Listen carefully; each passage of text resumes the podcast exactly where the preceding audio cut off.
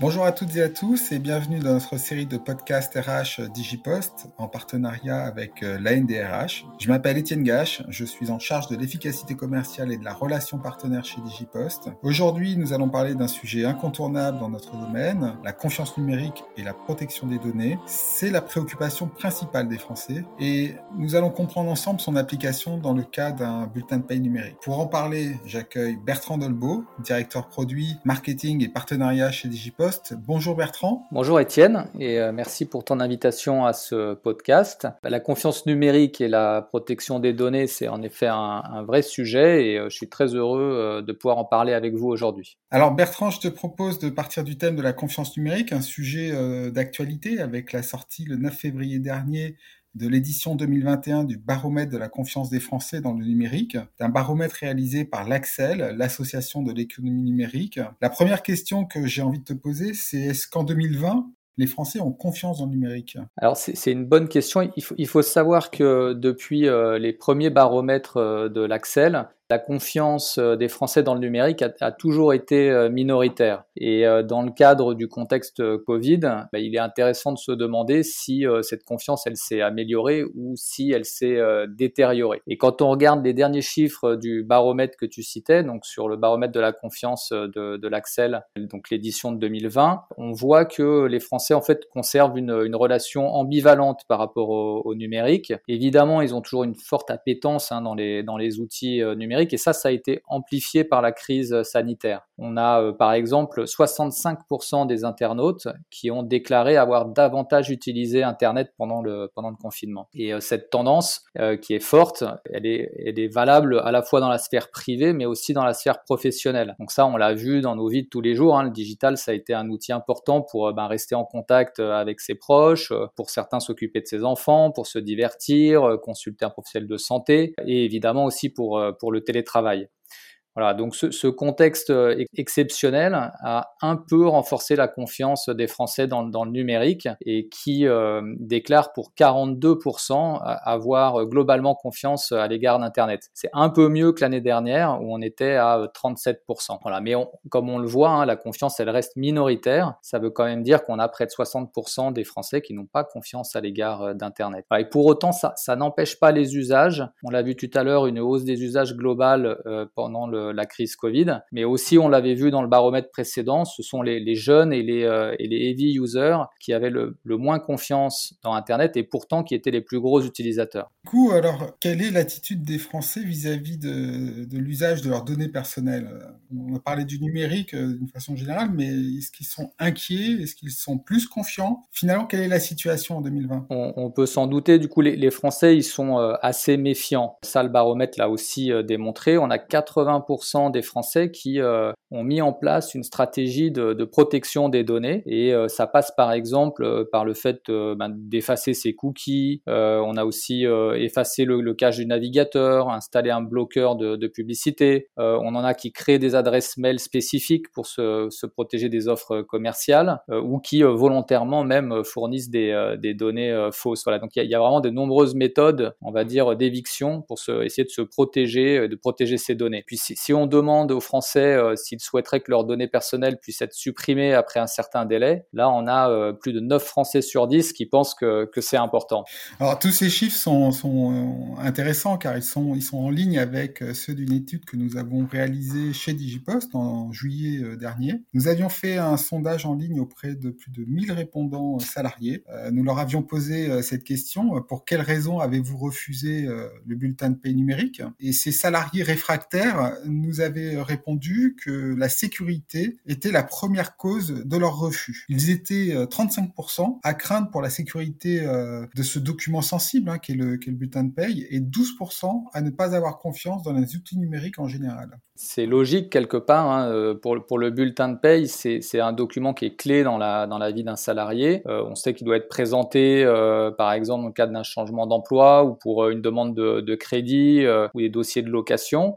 Euh, ou même euh, pour un départ à la retraite. Et puis c'est un document qui, qui, contient en fait des données euh, très sensibles. On a à la fois le, le, salaire, donc le niveau de rémunération, puis on a aussi des données comme le, le numéro de sécurité sociale sur le bulletin de paye. Et puis aussi c'est un document qui doit être conservé longtemps.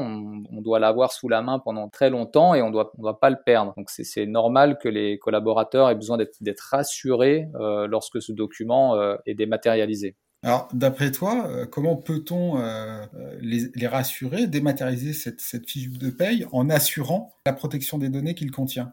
Lorsqu'on choisit une solution de dématérialisation en tant qu'employeur, il faut prendre en compte euh, plusieurs grands, grands principes. Euh, d'abord, par rapport à la protection des données, on doit avoir un stockage euh, pérenne. On peut le rappeler ici, hein, la, loi El Khomri qui encadre la dématérialisation des bulletins de paye, elle indique que le collaborateur il doit pouvoir avoir accès à ses fiches de paye pendant minimum 50 ans ou jusqu'à ses 75 ans. D'où l'importance de, choisir une solution qui puisse garantir ce stockage et l'accès à ces bulletins de paye euh, sur, une, euh, sur une très longue durée. Un autre point qu'on pourrait ajouter, c'est que la solution, elle doit être bien sécurisée, évidemment. Euh, donc là, il y a plusieurs normes auxquelles on, peut se référer pour assurer qu'un prestataire respecte bien ses exigences. là, celle qui me vient en tête est par exemple la ISO 27001 qui garantit la sécurité des, systèmes d'information, mais il y en a bien d'autres, autres normes et labels qui existent dans ce domaine.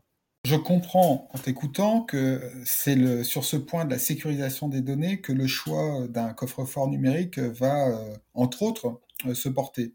C'est une solution euh, très réglementée en France qui est de plus encadrée par deux décrets. Ceux-ci définissent des règles très strictes de sécurité, d'accessibilité, de conservation des données et des documents. Qu'est-ce que, qu'est-ce que tu peux ajouter par rapport à ça? Tu l'as bien résumé sur le, cadre du coffre-fort numérique. Euh, c'est un cadre où on va retrouver des exigences, euh, par exemple, quant à euh, l'intégrité des données, l'exactitude de l'origine du document, la, traçabilité de toutes les opérations qui sont effectuées, mais aussi l'identification de l'utilisateur et la sécurisation de son accès. On a aussi des notions de chiffrement des données qui sont présentes dans les coffres-forts numériques, qui est un peu lié aussi au RGPD, la possibilité pour le collaborateur de, récupérer ces données facilement voilà, donc ça, ça s'applique très bien en fait au cas du bulletin de paye numérique pour toutes les raisons qu'on a qu'on a évoquées tout à l'heure. Et euh, le fait de garantir l'origine et puis euh, l'intégrité euh, d'un bulletin de paye, ça permet par exemple d'assurer l'authenticité de ce bulletin de paye, ce qui va lui conférer derrière une, valeur probatoire. On a aussi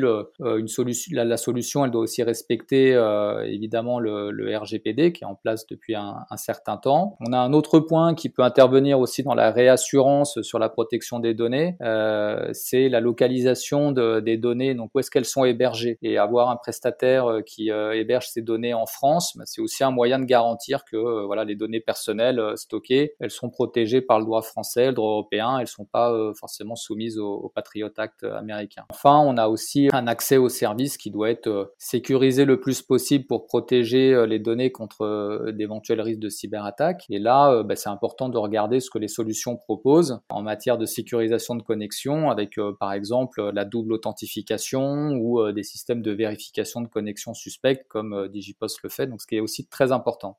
Donc si je résume, pérennité, respect des normes réglementaires du marché français, traçabilité et authenticité, respect du RGPD, règlement général sur la protection des données, hébergement en France, tous ces arguments euh, sont ceux qui peuvent être utilisés pour rassurer ces salariés qui craignent pour la sécurité euh, de leurs données. On n'a pas encore parlé euh, de la protection des données, mais je pense que c'est aussi un élément fondamental à mentionner dans le, dans le cas de la dématérialisation de la fiche de paye via le coffre-fort numérique. Les données stocké dans le coffre-fort digital reste la propriété exclusive du collaborateur. Le coffre personnel, ce qui veut dire que ni l'employeur ni le fournisseur de solutions n'ont accès à son contenu. Qu'est-ce que tu, euh, qu'est-ce que tu peux ajouter là-dessus? Coffre-fort numérique, c'est une solution qui est strictement personnelle pour le salarié. Donc le salarié, c'est le seul à y avoir accès. C'est le seul qui connaît son identifiant et son mot de passe. Et d'ailleurs, on a une question qui, revient souvent euh, lorsqu'on parle à des responsables RH, c'est mais qu'est-ce qui se passe quand le salarié quitte l'entreprise? Est-ce qu'il va conserver euh,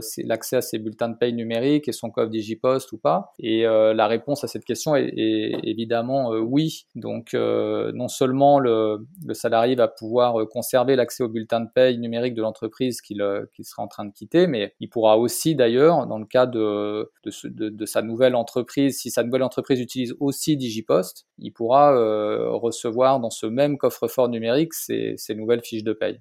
En tout cas, merci Bertrand pour toutes ces informations. Évidemment, un grand merci pour ta participation à ce podcast. Euh, j'espère euh, que nous avons pu répondre euh, aux questionnements que les salariés se posent sur le bulletin de paye numérique ou que les DRH se posent pour pouvoir bien répondre à leurs salariés sur la protection des données personnelles. En tout cas, pour ma part, je vous donne rendez-vous le 16 mars pour notre second podcast. Je recevrai Jérôme Gano, notre correspondant RGPD chez Digipost, avec pour objectif un rappel des obligations de la loi El la loi travail, sur le bulletin de paye numérique. Bonne journée à vous à la semaine prochaine.